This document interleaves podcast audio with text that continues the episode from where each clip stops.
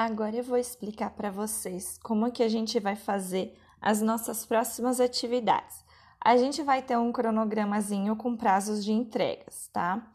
Então, a próxima atividade, que vai ser a atividade 2, nós vamos fazer iniciar as análises das coleções por meio da observação de desfiles. Então, agora a gente vai avaliar em si a roupa da marca.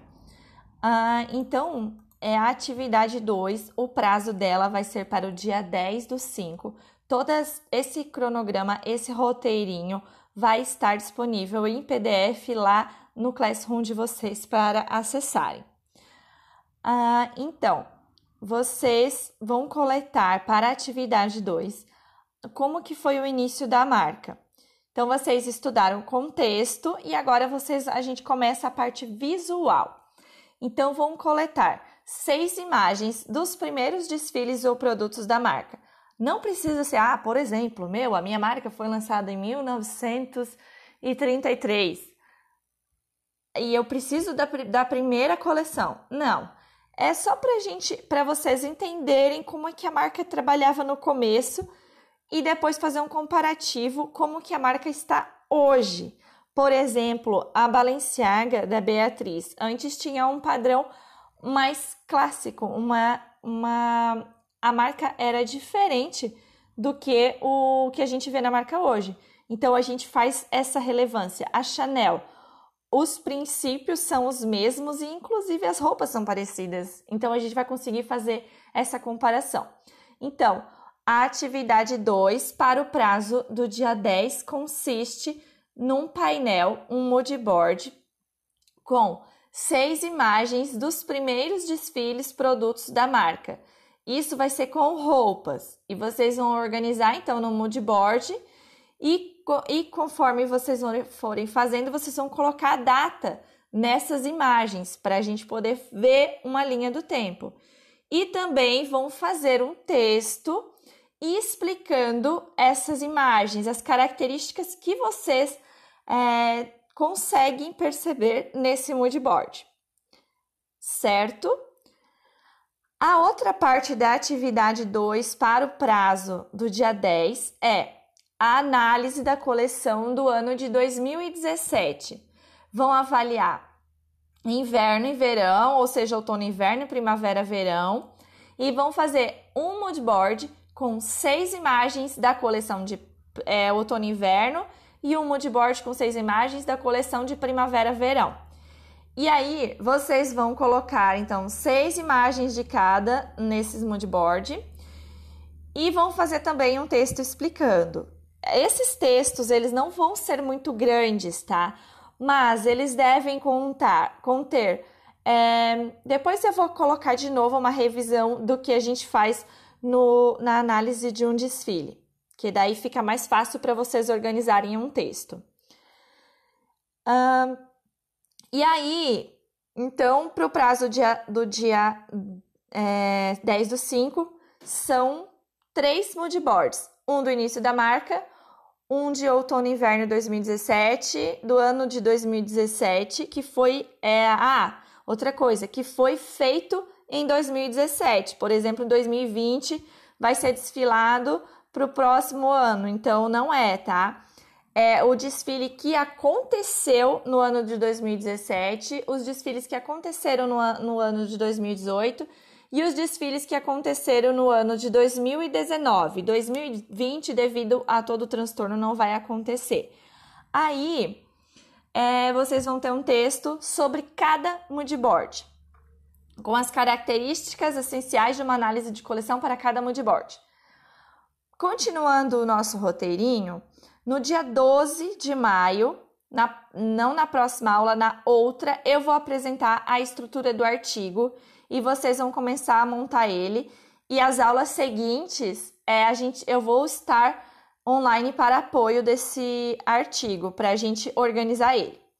Na semana que vem, a gente vai estudar semiótica, tá? Então, vai ser um resumo de semiótica.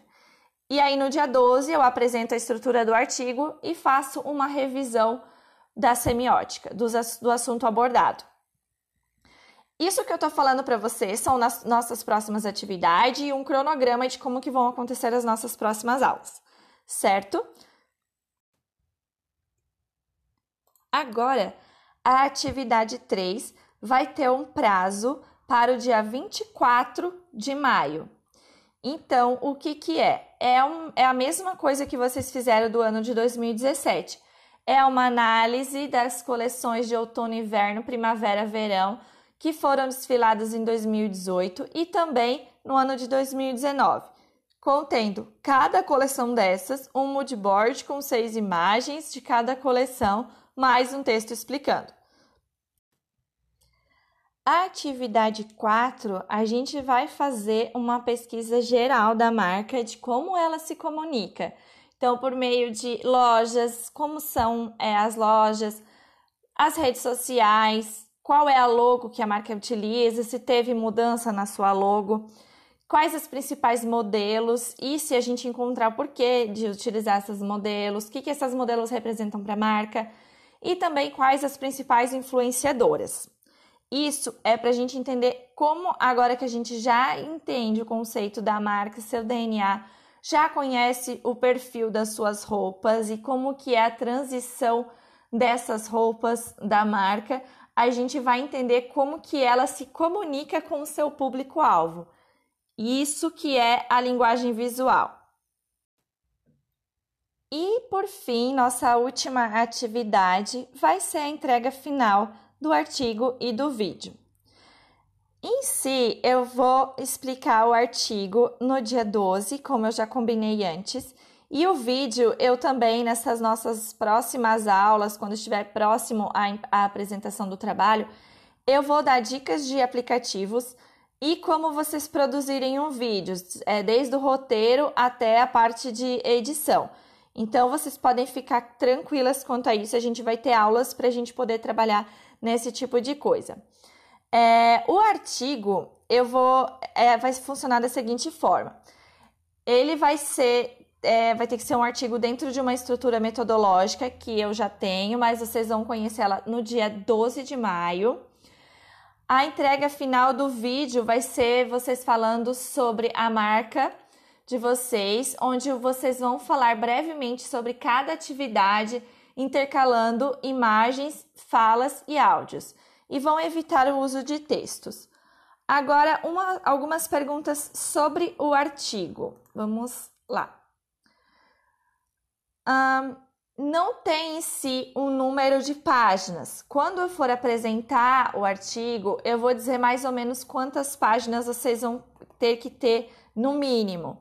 Isso vai depender da quantidade de história e informação da marca, porque marcas muito mais velhas têm as antigas, as clássicas, elas têm muito mais história, história do que marcas recentes. Então é óbvio que vai ter, vai gerar mais números de páginas. É, o que, que vai ter no trabalho?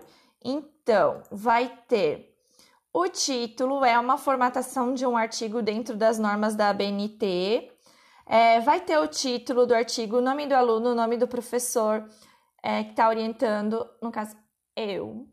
Vai ter o resumo, as palavras-chave, introdução, vai ter a revisão da literatura, onde vocês vão colocar os autores e as pesquisas que vocês fizeram sobre a marca, e depois vocês vão colocar também sobre linguagem visual, porque em si não faz, não faz sentido ter um trabalho de linguagem visual se a gente não explicar o propósito e o objetivo desse trabalho. E o propósito é que foi solicitado na linguagem visual para vocês entenderem como que a marca é, produz as suas mensagens.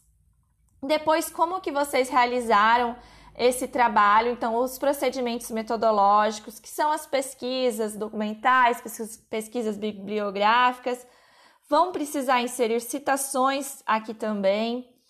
É, e depois vocês vão apresentar os resultados. Nos resultados vão aparecer o quê? Essas análises.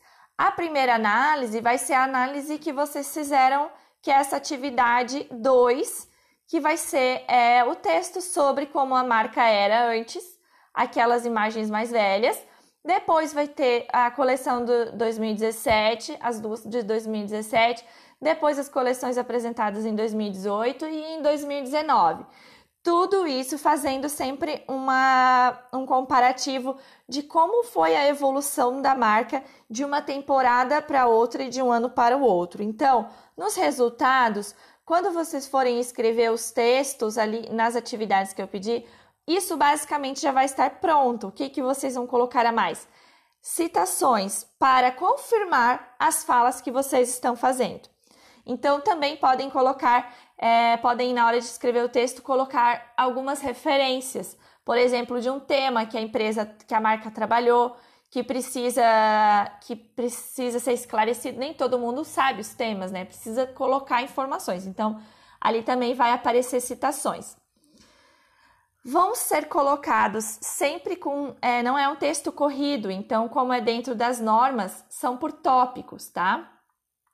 E depois a gente tem a conclusão, que vai ser então é, o resultado de tudo, a avaliação geral de todo o artigo, se os objetivos foram alcançados e, claro, as referências que não podem faltar. Aí, deixa eu ver mais perguntinhas. É necessário ter um trabalho, já foi. O, é, sobre a ser direta. É claro que vocês têm, precisam ser objetivos, mas precisam incluir várias informações. Então, não é o caso de. É o famoso encher linguiça? Não, não é. É assim: é sempre colocar informações que validem a, os textos de vocês. Quanto mais vocês colocarem informações que ajudem um leitor a entender, mais fácil vai ser. Então, vocês vão escrevendo, e, conforme vocês vão mandando, eu vou estar olhando e vou dizendo: Ó, oh, isso aqui não é relevante, vão tirando e tal. Assim, o trabalho, ele é uma coisa. É, curiosidade é legal? Sim, por quê? Ele vai ser um trabalho que vocês vão conseguir compreender como que uma marca se comunica com o seu público. Então, é o objetivo geral da nossa disciplina. É com esse trabalho que vocês vão entender por que, que vocês estão estudando linguagem visual. Não é só porque vocês estão na faculdade, é obrigatório estudar linguagem visual, gestalt, essas paradas assim. Agora vocês vão entender como que as marcas é, utilizam os elementos de estilo que vocês leram lá na Doris Trepton, né? Como que a marca faz essa unidade dentro da sua coleção? Como que a marca ela utiliza os elementos de design por meio dos princípios de design, como é, por exemplo, a gradação com uso de linhas, a repetição por meio de um ponto, que são as estampas. Então, é agora que vocês vão validar todos os conhecimentos que eu apresentei para vocês. Por isso que talvez a nossa disciplina estava um pouco cansativa e difícil de entender, porque é agora que a gente vai fazer, colocar em prática o nosso conhecimento precisa ser na, nas normas da ABNT. Eu vou passar a estrutura, nessa estrutura tem algumas explicações já, mas isso é. Não fiquem nervosos e ansiosos, não criem expectativas negativas, tá? Não fiquem se sabotando. A gente vai ver isso no dia 12. Por enquanto, vão fazendo as atividades que eu vou solicitando e quanto mais completo vocês fizerem, quanto mais informações vocês trouxerem agora, não precisa trazer depois. Deixa eu ver. Pode ter imagens, com certeza, tem que ter imagem. É, eu vou botar lá no Classroom um exemplo também de moodboard para vocês, que é o moodboard que vocês vão utilizar agora a partir das, das atividades 2 e 3. E não é um textão, é por tópicos, tá? Acredito que seja isso. Se vocês tiverem mais dúvidas, vocês vão me mandar, podem preencher lá no formulário que eu posso responder já hoje por aqui, por podcast, ou eu posso trazer também nas próximas aulas, tá?